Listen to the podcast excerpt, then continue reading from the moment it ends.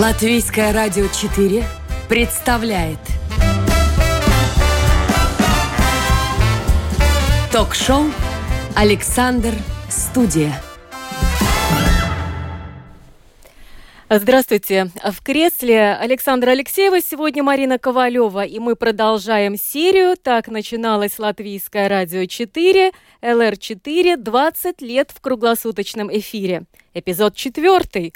Он и его голос. Не спутаешь ни с кем. Сегодня наш гость Юрий Кушпелла.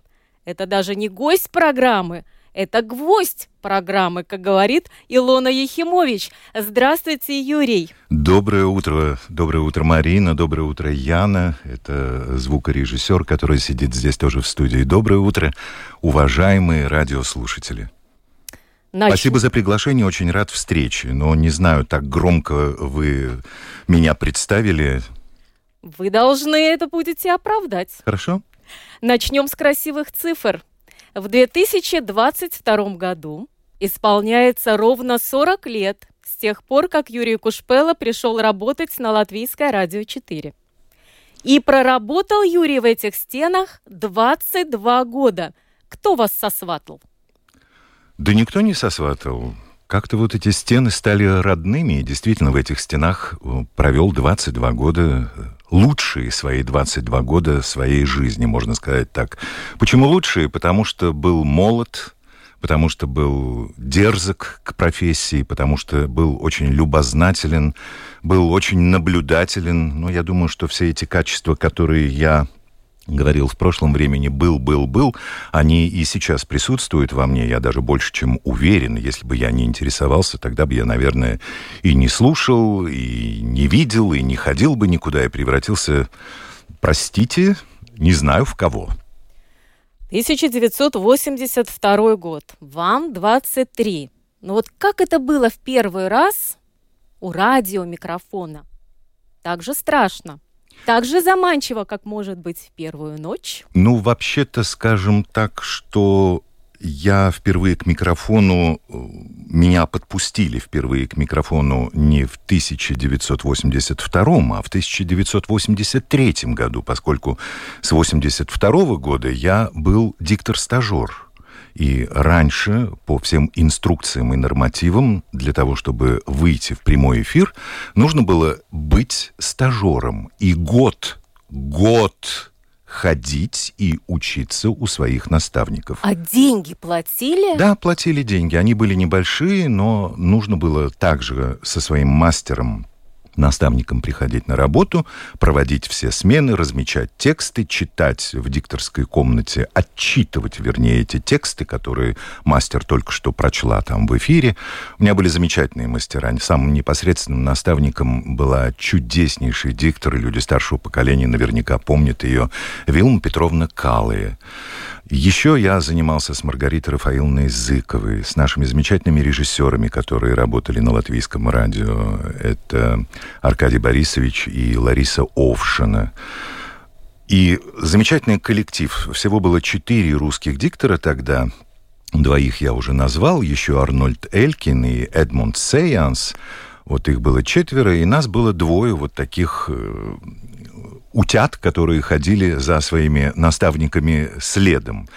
Учились скороговорки, учились логике чтения, учились э, распознавать, ну, как сейчас говорят, э, фейковые новости. Они и раньше уже были какие-то не совсем проверенные, хотя это не входило в наши непосредственные обязанности. Нам нужно было текст, который приносят нам редакторы или журналисты, сделать максимально текстом от себя, сделать его своим, для того, чтобы именно с нашими уважаемыми, очень мною, мною уважаемыми радиослушателями, а теперь уже и телезрителями, говорить именно от себя, говорить своим языком, а не какой-то казенщиной, которая в те времена особенно так это явно-явно фигурировала и доминировала. И вот прошел год, И все-таки настает был, да, этот первый да, раз. первый был прогноз погоды, который и... я читал вот в этой же студии, в четвертой студии латвийского радио, которая раньше была латышской студией, а русские и латыши читали вместе прогнозы погоды, причем расширенные прогнозы погоды и для рыбаков и моряков, и энергосберегающие ресурсы. Тогда была такая информация, мы не понимали, что мы читаем, но что-то читали.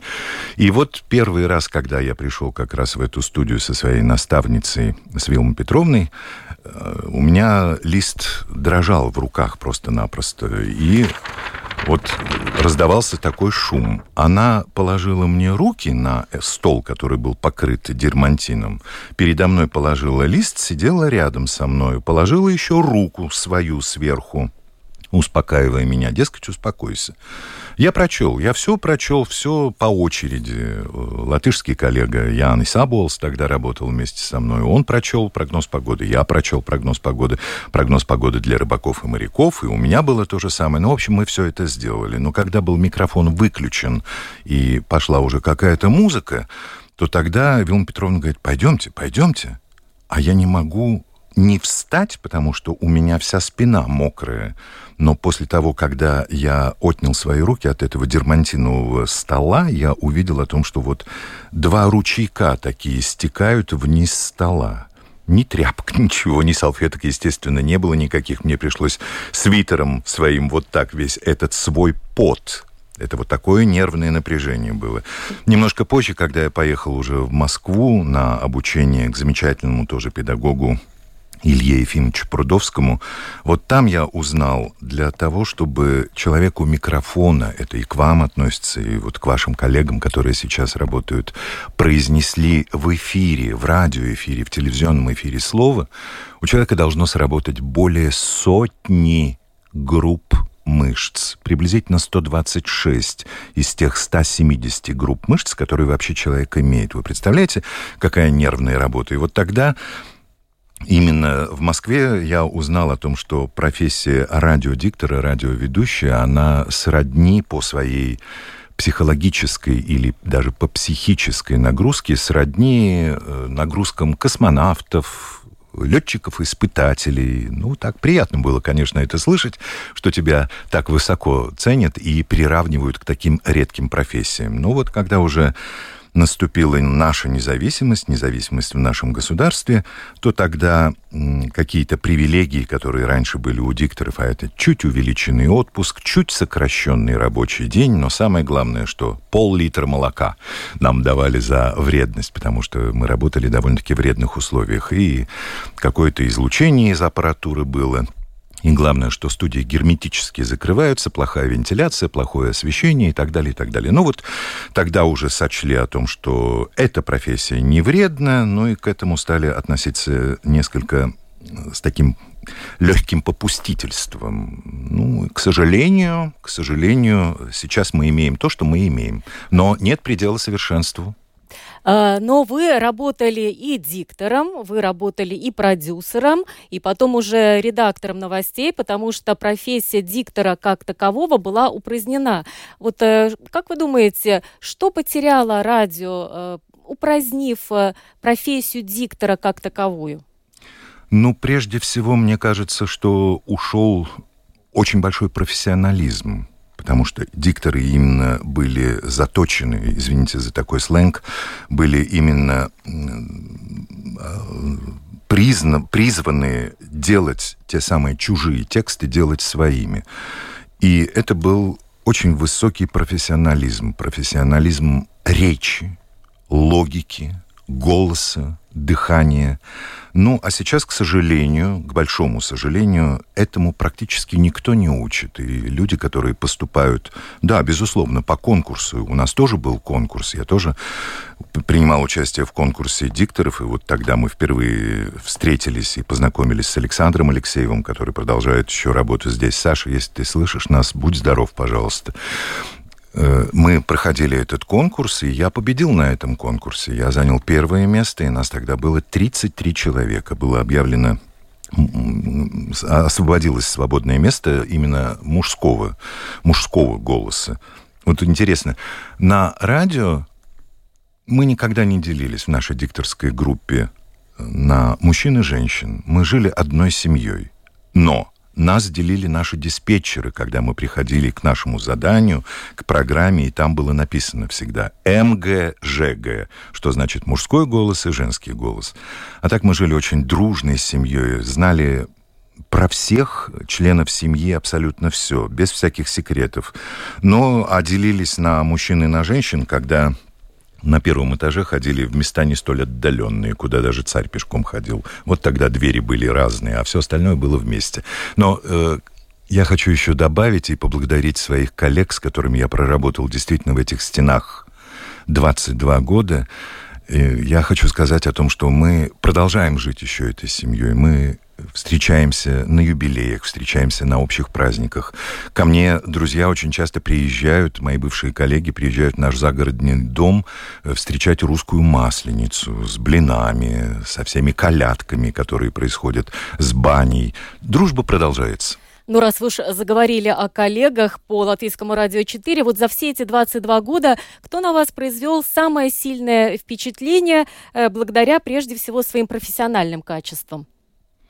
Ну, таких людей в моей жизни, к счастью, было очень много. И латышские коллеги, и Лаума и Дзидра Лепинь, и Сандра Глазупа, и Арита Гринберга, Мара Эгли. Это удивительный человек, просто-напросто владеющий перфектно двумя языками, но с таким легким-легким, таким чуть-чуть латышским акцентом. Она и на Домской площади очень долгое время работала в русском вещании на Латвийском радио 4, и читали мы с ней вместе эти объявления, и новости она читала. Ну, таких людей было очень-очень много. А кто вас э, впечатлил, может быть, каким-то особым даром, который не имеет отношения к радио, к радиоработе? Даром в смысле чего? Ну вот, например, я вспоминаю Игоря Кваскова, Царство его небесное. Вот я считаю, что у него был один дар. Он никогда ни о ком не говорил плохо. Никогда. Он только иногда мог ухмыльнуться себе в усы. Послушайте, но не говорить плохо, это не значит э, очень хорошее качество. Если ты говоришь о человеке с профессиональной точки зрения, и если ты не сплетничаешь о нем, то есть если ты не выдумываешь какие-то фейковые новости или свои догадки, то тогда это одно. А если ты э, разговариваешь со своим коллегой на профессиональном уровне и по профессиональным делам, и приводишь в пример другим коллегам неправильность речи или допустимые ошибки какие-то, которые этот человек допустил, это не значит э, плохо, я так хочу сказать. Это всем, по-моему, идет только на пользу, если они объединены одной общей идеей и э, одним местом работы и одним желанием. Да, э, соглашусь, э, пожалуй, в этом пункте, да, вы правы, конечно, безусловно. Но, э, может быть, были из ваших коллег какие-то люди, которые вас удивляли своим хобби, своими увлечениями, и вы думали, вот молодец какой. Ну, мы все же же люди, мы не просто сидим у микрофона, говорящие головы или рты, мы все люди, мы все делаем какие-то домашние дела. Мы и печем пирожки, и вяжем, и все что угодно. Я тоже, например, э, здесь даже вот на латвийском радио в перерыве между передачами вязал для своей дочки костюмчик, когда она была маленькая. Потому что меня вязанию научили в театральном училище в Саратове, когда я учился. Я туда поступил очень юным, мне было всего лишь 15 лет, и вот моя, как теперь уже медики говорят, вегетососудистая система, вот она, наверное, не могла воспринять всю ту нагрузку, а нагрузка была действительно очень большая, и психологическая, и интеллектуальная, и физическая нагрузка, и организм в это время рос, и вот у меня появились какие-то сбои, я стала это чувствовать. И моя педагог по музыкальной грамоте и музыкальной литературе она меня научила вязать крючком.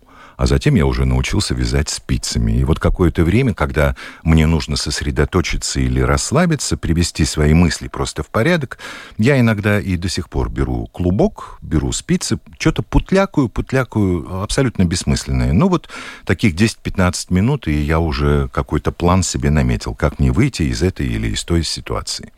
Вы обмолвились, что был сбой. Было ли так, что в эфире вы впадали, например, в ступор? Да, один раз такое со мной было. Э, я неверно произнес ударение в слове. Я читал новости какие-то и прочел абсолютно случайно «детям» и «матерям», не поставив ударение. И мне было настолько стыдно, что я наверное, три смены пропустил. Я звонил своему коллеге Арнольду и говорил, Арнольд, я плохо себя чувствую, я не могу выйти на работу, потому что я не мог себе простить эту ошибку. Неправильно поставленное ударение в слове в эфире. Это очень высокая планка. Я думаю, сейчас э, мало э, ведущих, которые так переживают и не спят ночами из-за того, что в двух словах сказали неправильно ударение. Нет, может быть, э, такие люди есть, но просто они недостаточно открыты и не покажут никогда об этом, о том, что они допустили ошибку. А я это искренне переживал, и просто мои, мои эмоции были на поверхности.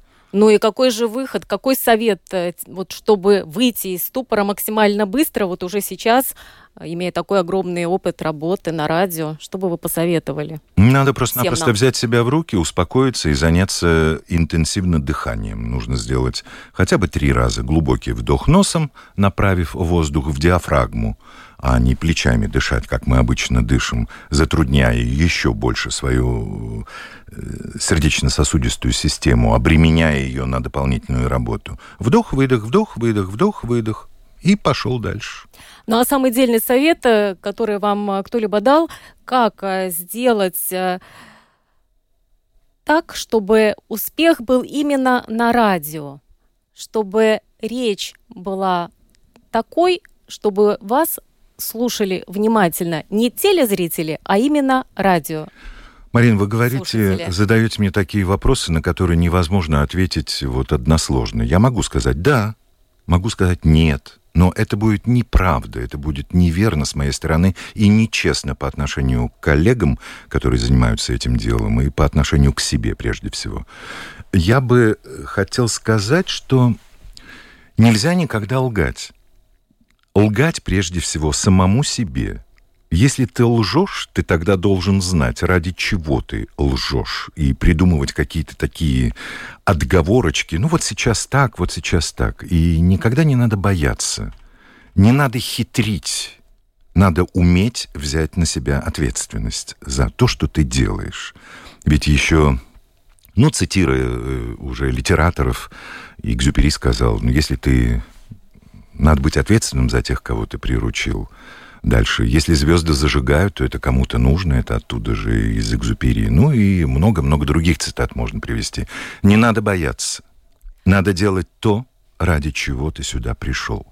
А, как вы говорите, на радио, на радио работать очень тяжело. Очень тяжело. Потому что на радио есть только ты сам. Есть твой голос — есть твой тембр голоса, который может быть по-разному окрашен. И э, есть мысль, которой ты хочешь поделиться. Ну, за ней уже идет дальше там душа, чувства и так далее, и так далее. Но уже с актерской точки зрения можно туда подставить и сверхзадачу. Ведь можно же по-разному сказать фразу о том, что уважаемые пенсионеры и люди престарелого возраста – это пример, это просто пример. Я еще раз говорю, это пример. Правительство страны решило не повышать вам размер пенсий. Это только пример. Но в этом примере я попытался просто показать и ту самую иронию, и издевку, и там звучал какой-то призыв я не политический деятель, но подумайте о, о том и о тех, за кого вы пойдете скоро голосовать. А я почему задала этот вопрос? Потому что в свое время на меня очень сильное э, впечатление произвела э, фраза Ираклия Андроникова, который сказал просто воссоздайте картинку и сделайте из радиослушателя радиозрителя. Пусть он, слушая вас, видит то, о чем вы говорите. Мариш, ну вот посмотрите, мы сидим в такой замечательной мультистудии. Она вот так преобразилась, что теперь уже вы, радиоведущие, уже стали и радиотелеведущими. Я не знаю, даже уже, наверное, есть такой и термин «радиозрители». Наверное, уже скоро он войдет вообще в обиход уже с полной силой. Я думаю, что не так. Нужно найти себе собеседника, нужно его представить. Кто вас слушает в данный момент? Латвийское радио 4 издавна, вот сейчас 20 лет празднуете вы с чем я, конечно же, поздравляю коллег э, круглосуточного вещания.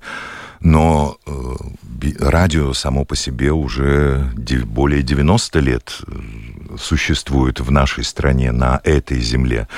И радио слушают. Знаете, я какое-то время был без работы, это было совсем недавно, и потом у меня появилась работа очень интересная. Я делал ее с полной отдачей, выполнял ее. Я занимался вакцинированием пенсионеров, тех, которые не могут никуда выйти из дому. Мы их отзванивали по спискам, договаривались о времени вакцинации, потом я садился за руль с медицинской сестрой, мы подъезжали, мы входили в дом к этим людям, нам открывали двери, либо двери были открыты, либо ключик был под ковриком, ну, по-разному договаривались. Но в каждом доме вот этих сеньоров, это Марина Талапина, вот предыдущая программа как раз звучала, в каждом доме этих сеньоров всегда звучало радио. Это был их собеседник – это вот был тот самый луч света, ради которого, возможно, они живут. Они слушают это радио, и они разговаривают. И люди, которые находятся там, допустим, у себя в спальне, или это однокомнатная квартира, либо это общежитие, а радио кричит на кухне, просто кричит, ну, потому что у людей ослаблен уже слух. И нам приходилось, для того, чтобы говорить с пациентом, нам приходилось идти на кухню, делать немножко это радио потише. Но, уходя, нас просили, сделай сделайте радио громче, потому что я не слышу.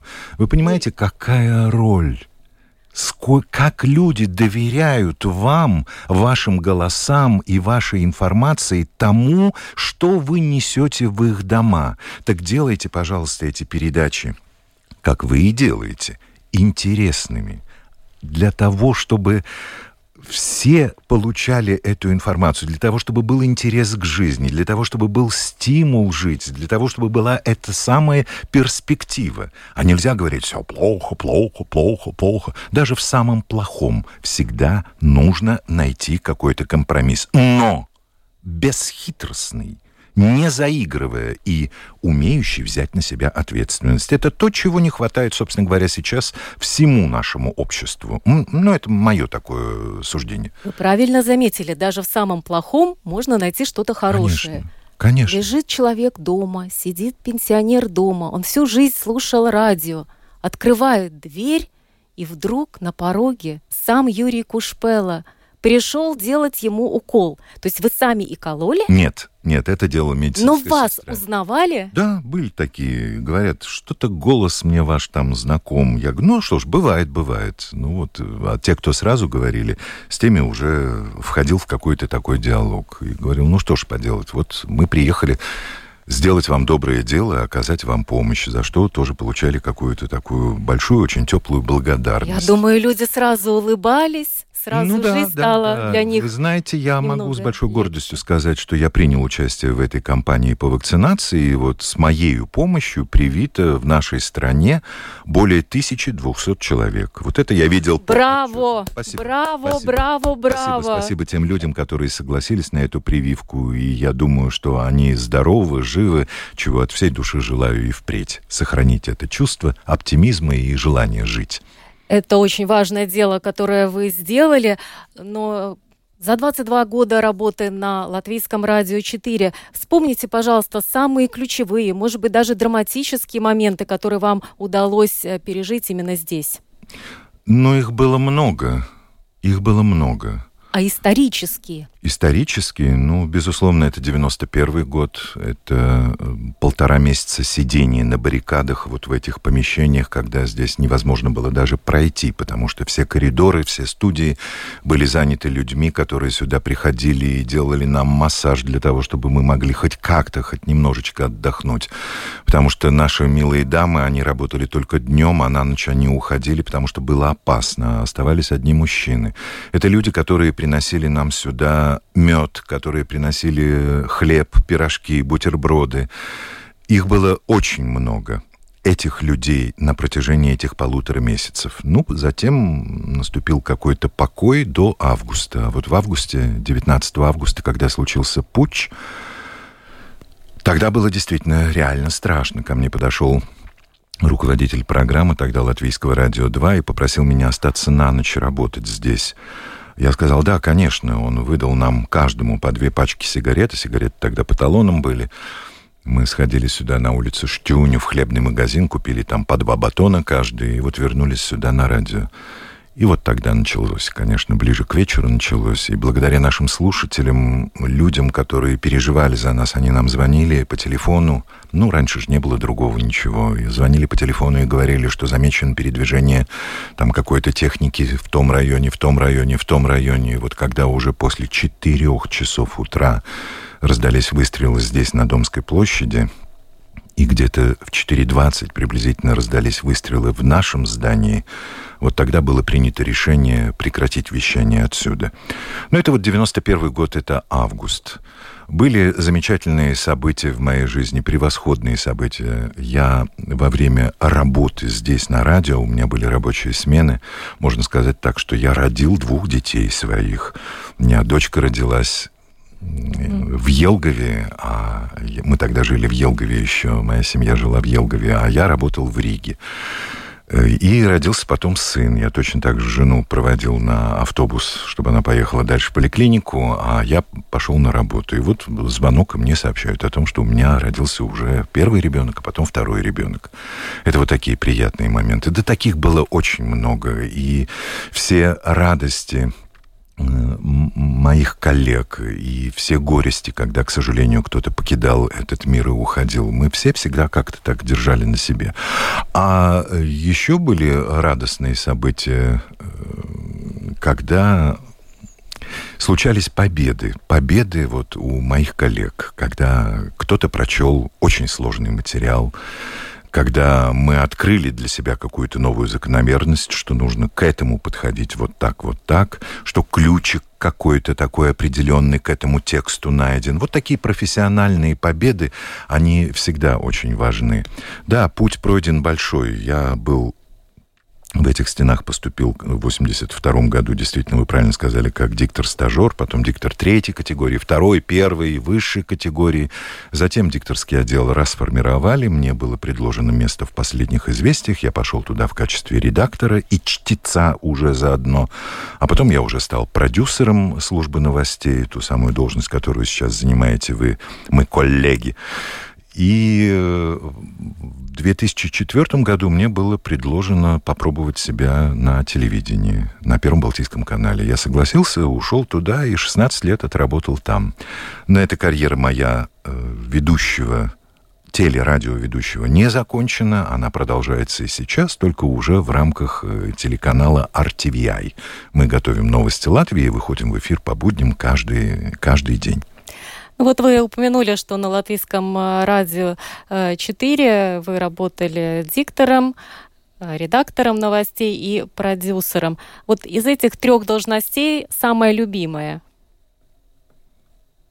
А, наверное, все. Я Неужели? Да, Вы не лукавите? Все. Нет, я не лукавлю.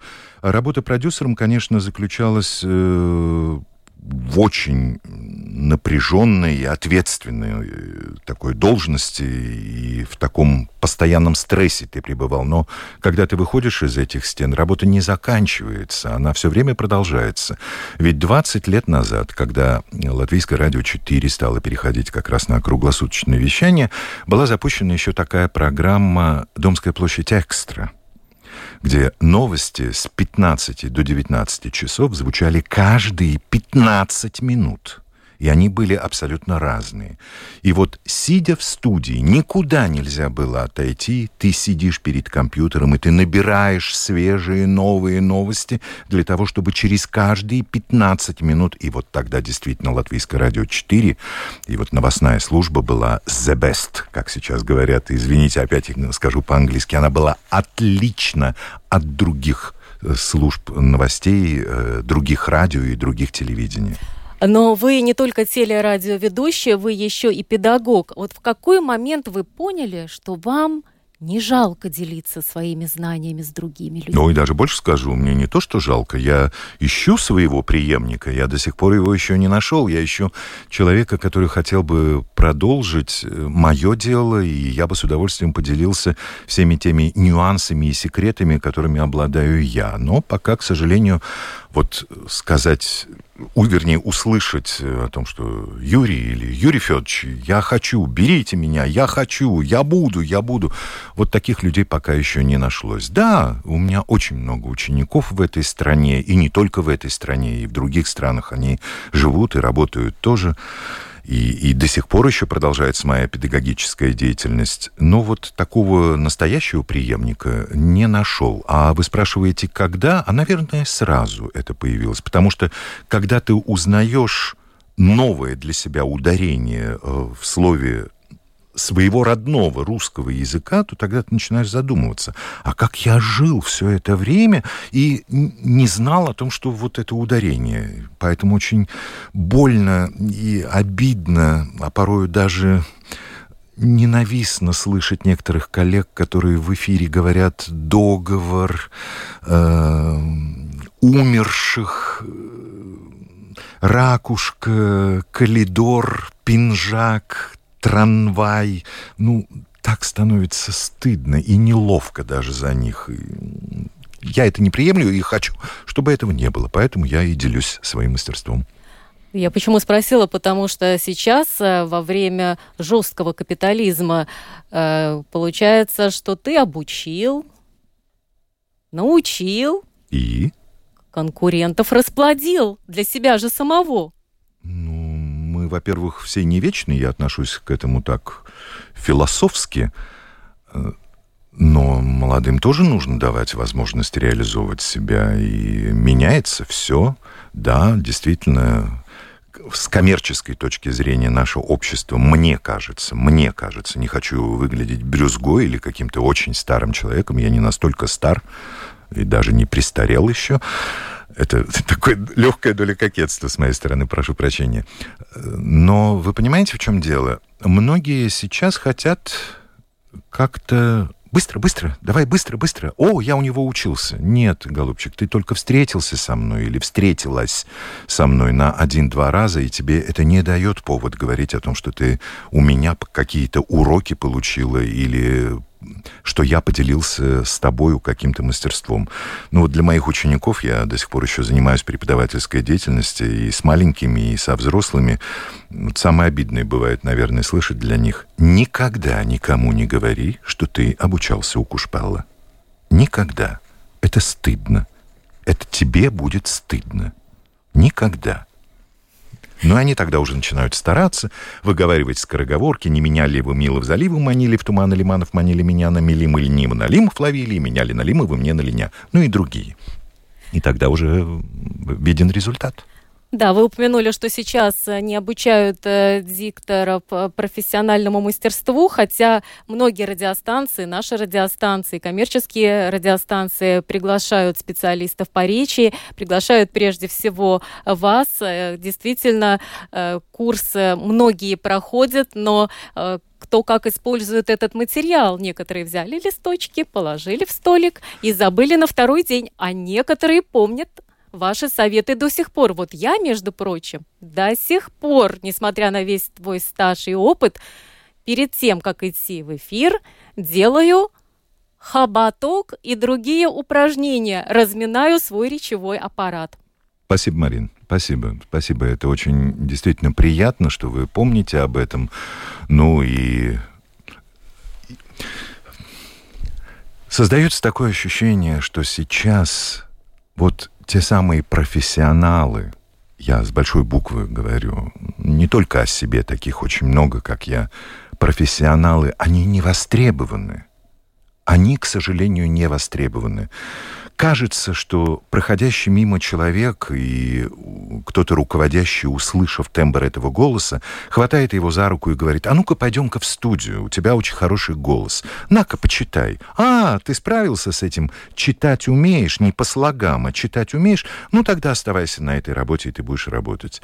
А люди, приходящие сюда, они, ну, не только сюда, я имею в виду вообще э, на любую радиостанцию или там на любой телевизионный канал, они относятся к этому не как к делу своей жизни, а к какому-то временному трамплину для того, чтобы куда-то стартануть, завоевать себе какую-то славу, популярность, или чтобы их имя звучало, какое-то узнаваем, какую-то узнаваемость для того, чтобы занять потом уже какой-то более высокий пост. И, Юрий, сейчас нету конкурса 30 человек на место, даже если эта вакансия на латвийском радио есть. Поэтому приходится выбирать из того, что есть. Ремарка, ремарка будет, э, как из пьесы. Народ безмолвствует. И мы все знаем причины, почему. Не знаю почему. Вот объясните мне причины, почему. Почему мы не можем воспитать профессионалов? Почему мы не можем сделать наше родное латвийское радио лучшим?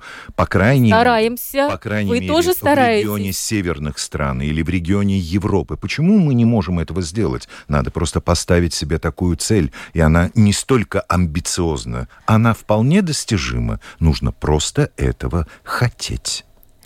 Ну, частично вы ответили на этот э, вопрос. Люди приходят э, зачастую на короткое время, просто чтобы сделать себе имя и пойти дальше. А вот Возможно, в были... коммерческие структуры, а вот где платят были... больше. Простите возможно. меня, раньше были э, художественные советы, которые смогли как-то распознать, вот в которых сидели профессионалы, и смогли сразу распознать таких людей. Или это люди корыстные, которые приходят сюда заработать деньги, заработать себе имя и уйти дальше, как вы говорите, в коммерческие структуры или в политику, или это действительно профессионал, который будет отдаваться этому делу и будет получать от этого удовольствие и дарить, делиться своими навыками, своей душой и своим темпераментом с нашими радиослушателями.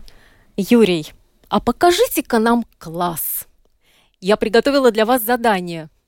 Ну? Простецкий текст, новостной, то, с чего вы начинали практически прогноз погоды.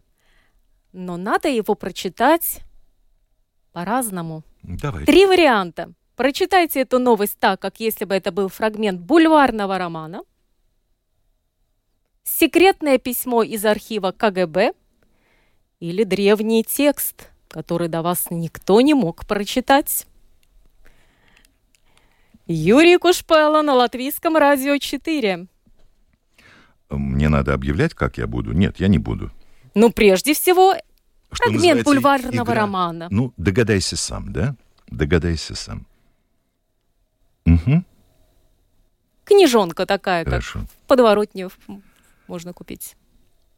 Сегодня утром снег и обледенение на большей части территории Латвии затрудняет движение по основным и региональным дорогам. Об этом сообщило предприятие Латвии Свалстс Цели. Скользкие участки дорог посыпают спецсредствами, чтобы они не были скользкими. Для улучшения условий движения транспорта в дорожных работах задействовано 168 единиц зимней техники предприятия Латвийс Автоцелю Устуретайс. Точно КГБшник. Никогда им не был.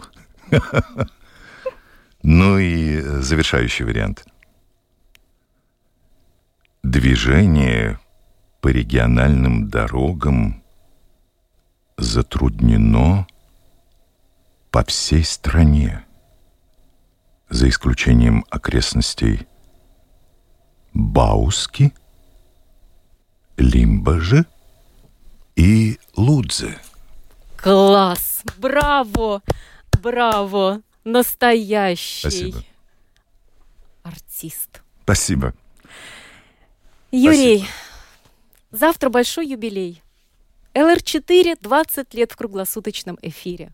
Ваши пожелания коллективу и ваши пожелания нашим слушателям. Вот из тех 20 лет, которые Латвийское радио 4 будет отмечать завтра именно в круглосуточном вещании, не так много людей работают все 20 лет. Много, ну, так называемых новеньких. Я желаю новеньким любить свою работу, любить свое дело точно так же, как любят коллеги, простите, не хочу вас по возрастному какому-то такому принципу определять, но назову вас ветеранами. Ветеранами, профессионалами. Я желаю вот держать равнение именно на них. Я желаю вам всем отдаваться своей любимой работе. Я желаю вам беречь свои хрустальные голоса, чтобы они звучали бодро, по делу, чтобы они разговаривали со всеми нами радиослушателями. Ведь Латвийское радио 4, общественное радио, оно покрывает всю территорию нашей маленькой страны и имеет необыкновенно большую популярность и аудиторию. Будьте здоровы, будьте счастливы, выполняя свой профессиональный долг. Спасибо вам за вашу работу. Спасибо за внимание. А слушателям? Ну, слушателям, по-моему, это то же самое. Желаю нашим слушателям, уважаемым слушателям, слушать профессиональных журналистов с их замечательными хрустальными голосами, э, с правильной логикой речи, чтения новостей. А прежде всего, конечно, если убрать все эти мои шутки и такие дерзости из этого эфира, я желаю всем счастья, желаю всем здоровья, я желаю вам желания жить, радоваться каждому мигу, который мы проживаем с вами вместе, будь вы на радио, будь вы Извините меня, желаю вам здоровья в инвалидной постели, желаю скорейшего выздоровления всем болящим, желаю не заболеть не только этим омикроном или ковидом, который, наверное, скоро, я очень верю в это, покинет вообще нашу планету. Я желаю вам большого человеческого счастья и наслаждайтесь каждым мигом общения со своими друзьями, со своими близкими, со своими знакомыми и незнакомыми. Но вас, Марин, работающих на радио, незнакомыми нельзя назвать. Вы знаете, в этой связи мне очень нравится один фрагмент из фильма Михалкова «Пять вечеров», когда героиня, которая играет Гурченко, ругается, и в это время раздается такой стук, и входят такие пожилые соседи с табуреточками. И говорят, видя о том, что они ругаются, они так извиняясь говорят, мы на секундочку только посмотрим, усаживаясь на эти табуреточки около телевизора. Телевизор же был не в каждой семье тогда. Кто сегодня работает, Валечка или Танечка? И вот как только Валечка или Танечка появляются в эфире и говорят, добрый день, уважаемые товарищи, все становится понятно. Они тут же встают с этих табуреточек и уходят. Что это значит «добрый день»? Это значит о том, что в стране все хорошо. У меня все хорошо. Там все будет прекрасно. И я своим вот этим оптимизмом делюсь со всеми. Вот и я хочу точно так же, чтобы на Латвийском радио 4, на этих волнах звучало больше оптимизма в голосах ведущих. Ну, насколько это, конечно же, возможно. Чтобы никто никогда не расстраивался ни по какому поводу, и чтобы в вас царило величайшее чувство ответственности за тех людей, которые вас слушают. Спасибо. Это был Юрий Кушпелла, теле- и радио и ведущий. За операторским пультом была Яна Дреймане, продюсер Людмила Вавинская. Программу провела Марина Ковалева. Спасибо вам за внимание. До свидания. С праздником.